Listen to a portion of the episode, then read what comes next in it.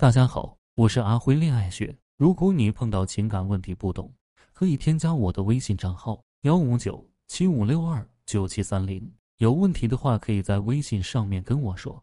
我有一个学员跟我描述，我们结婚七年了，有一个三岁的女儿。三个月前，我发现他出轨了，对方是他单位新来的实习生。我刚发现的时候是完全接受不了的，但是想到孩子还这么小，真的不想跟他走到离婚这一步。知道发生这种事一定要冷静，反省自身和感情中的矛盾。所以我反思了，知道了在婚姻中确实没有给他足够的尊重，还总是爱指责他，没有让他感受到妻子和家庭的温暖。我一边改善自己的行为，努力跟他拉近距离，一边又每天偷偷看他的手机，看他跟小三发展到什么地步了，想要寻找合适的时机跟他沟通这件事。后来我发现他跟小三吵架了。就不像之前一样总是出去，我就趁机跟他摊牌了。我说这件事情对我的打击太大了，但是我可以给你一次机会，只要你不要再去找他。那天之后，我再也没有提过他出轨的事情。可是我总觉得他跟我之间有着距离了，对我很冷淡了。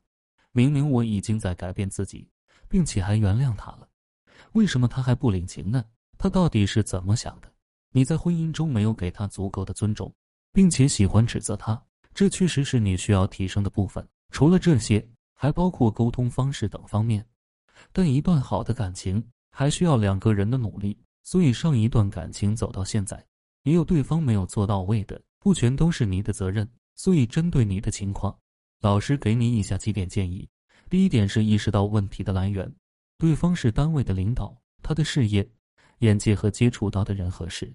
都是在不断上升的，而你每天在家里面对孩子和家庭，一直做着以前重复的事情，时间久了，一定慢慢就没有了吸引力。而对方呢，或许他的姿态会越来越高，慢慢也觉得自己可以找到更好的。而他在家里无法得到你的尊重，那个刚毕业的小姑娘对领导的崇拜，恰好满足了他的虚荣心。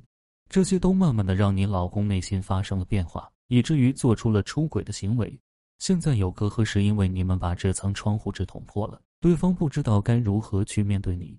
第二点是处理好自己的情绪问题，在这个阶段，你可能会因为他出轨以及他对你的态度问题产生极大的情绪，但如果你还想和对方将这段婚姻维持下去的话，老师建议你不要发脾气、生气甚至冷战的行为，所有关于婚姻的话题也不要涉及到，除非是他想要提，否则你不要主动发起。在此期间，努力调整自己的心态。你可以通过情绪疏导、运动等方式发泄自己心中的不满，把不好的心情和情绪先发泄出去。第三点是做好你自己，把更多的精力放在自己的身上，做自己想做的事情，但不要过多去在乎对方能够给到你的情绪，因为对方当下可能并不能让你感受到在意和开心。但是你依然要做好你自己，趁着这段时间。反省自己在感情当中的问题，把问题细致化，看看你们之间究竟是缺少了沟通，还是对方觉得你没有了魅力。第四点是维护婚姻。通过你老公出轨的事情，我们不难发现，其实，在生活中，你的老公对于认可和称赞有很强烈的需求。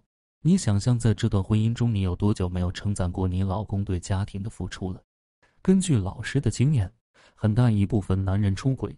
不是真的对外面的人动心了，而是因为婚姻中本身就出现了问题。